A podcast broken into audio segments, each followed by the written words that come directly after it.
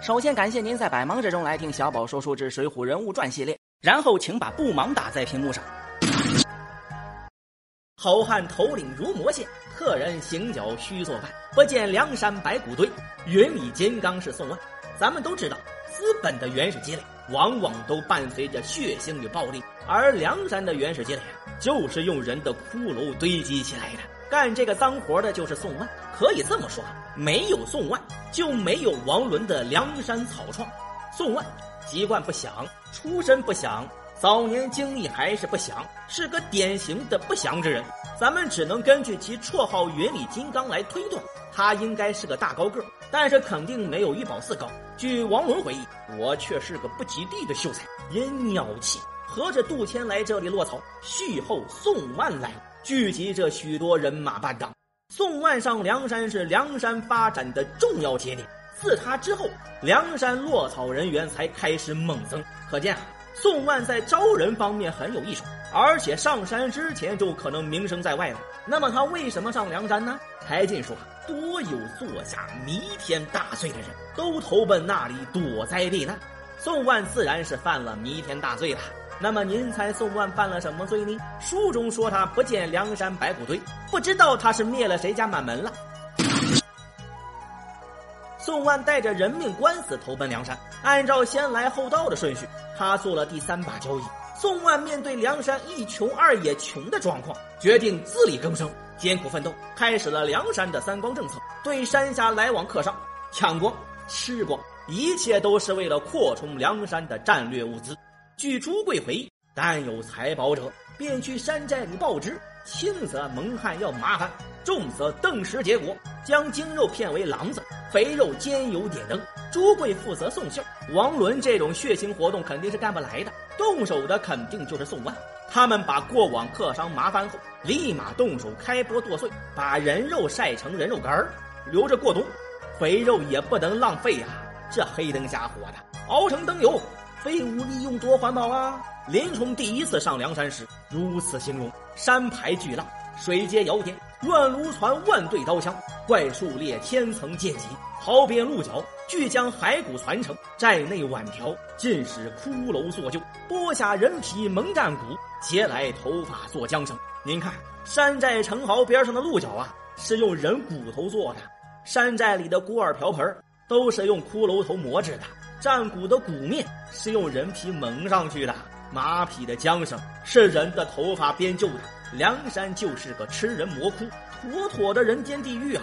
直到有一天，唐僧师徒来到山脚下，啊，好像串戏了。不过，宋万叫云里金刚，和唐僧肯定是有缘的。您肯定就要问了：王伦是个读书人呐，怎么就不管呢？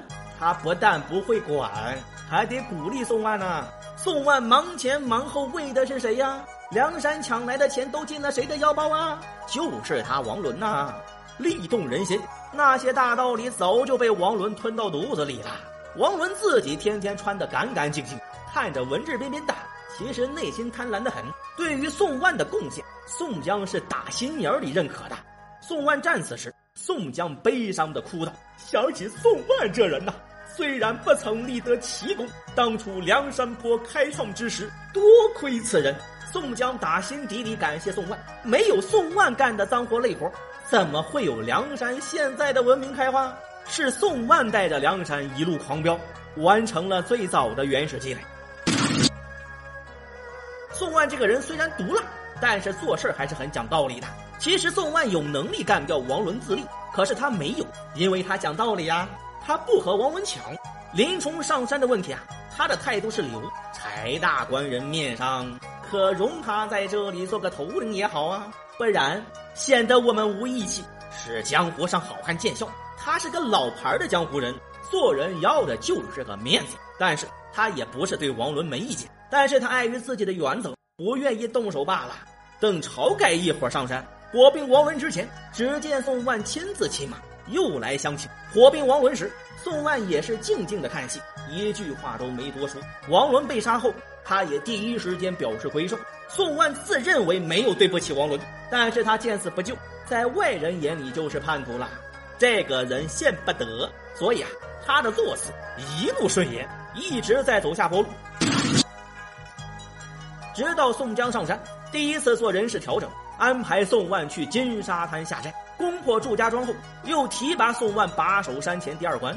可见宋江还是高看宋万一眼的。这个时候，宋万的本领就拖后腿了。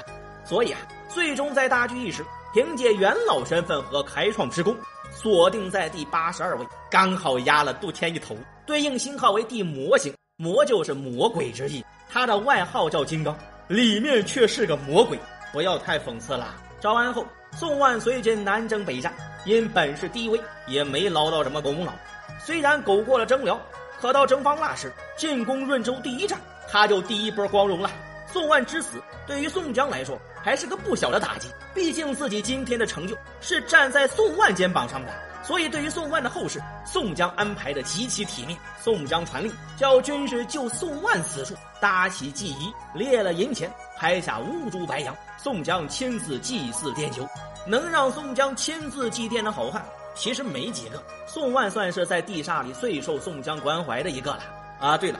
宋万一直有件事情啊，没有想清楚，自己和宋江到底有没有亲戚关系呢？好吧，这就是宋万的故事了。最后呢，感谢您的捧场，如果喜欢，请转发、留言、点赞。